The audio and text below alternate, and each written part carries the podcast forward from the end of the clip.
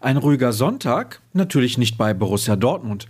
Denn zum ersten Mal seit November 2019 stand die große Mitgliederversammlung auf dem Programm. Und weil die im Vorjahr nicht abgehalten werden konnte, dauerte es ein wenig länger.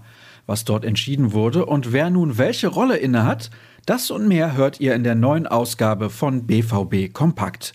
Ich bin Sascha Staat und heiße euch herzlich willkommen.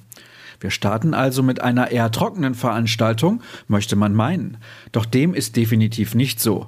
Denn obwohl auf die obligatorische Erbsensuppe und das Bier aufgrund der Umstände leider verzichtet werden musste, war es auf der Jahreshauptversammlung alles andere als langweilig. Gut 600 Mitglieder hatten den Weg in die Westfalenhalle 3 gefunden, um dort zahlreichen Ehrungen und fast schon einer Welle von Abstimmungen beizuwohnen. Los ging es nach der Begrüßung durch Präsident Reinhard Raubal mit der Verleihung von Urkunden für die besonders alteingesessenen Mitglieder.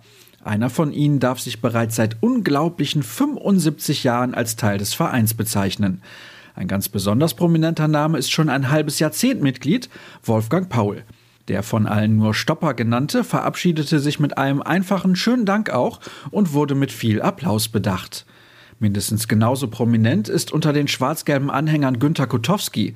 Seinen Platz als Kassenprüfer nimmt mit Roman Weidenfeller ab sofort eine weitere Vereinsikone ein. Und mit Bernd Möllmann wurde ein neuer Schatzmeister sowie mit Dr. Reinhold Luno ein neuer stellvertretender Präsident gewählt. Letzterer ersetzt den gesundheitlich angeschlagenen Gerd Pieper. Ersterer stand bislang der Tischtennisabteilung vor. Von spezieller Bedeutung sind übrigens gleich zwei Satzungsänderungen, die von den anwesenden Mitgliedern abgesegnet wurden. Zunächst wurde die Einführung eines Grundwertkodex beschlossen, dann einer sogenannten Umlage zugestimmt. Die erlaubt es dem eingetragenen Verein in Zukunft bis zu 50 Prozent der Mitgliedsbeiträge zu nutzen, um finanzielle Einbußen der Handballerinnen und der Tischtennisakteure auszugleichen. Das waren zu viele Informationen. Gar kein Problem, denn Kevin Pinnow war vor Ort und hat all das für euch in einem ausführlichen Text nochmal zu virtuellem Papier gebracht. Seinen Artikel findet ihr auf unserer Internetseite genauso wie einige interessante Zahlen zum Sieg vom Samstag gegen den VfB Stuttgart.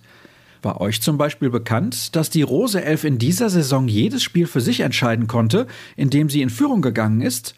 Außerdem lautet das Motto derzeit Hop oder Top. In den letzten 20 Bundesligaspielen des BVB gab es immer einen Sieger. 16 Mal jubelte die Borussia, viermal der Gegner.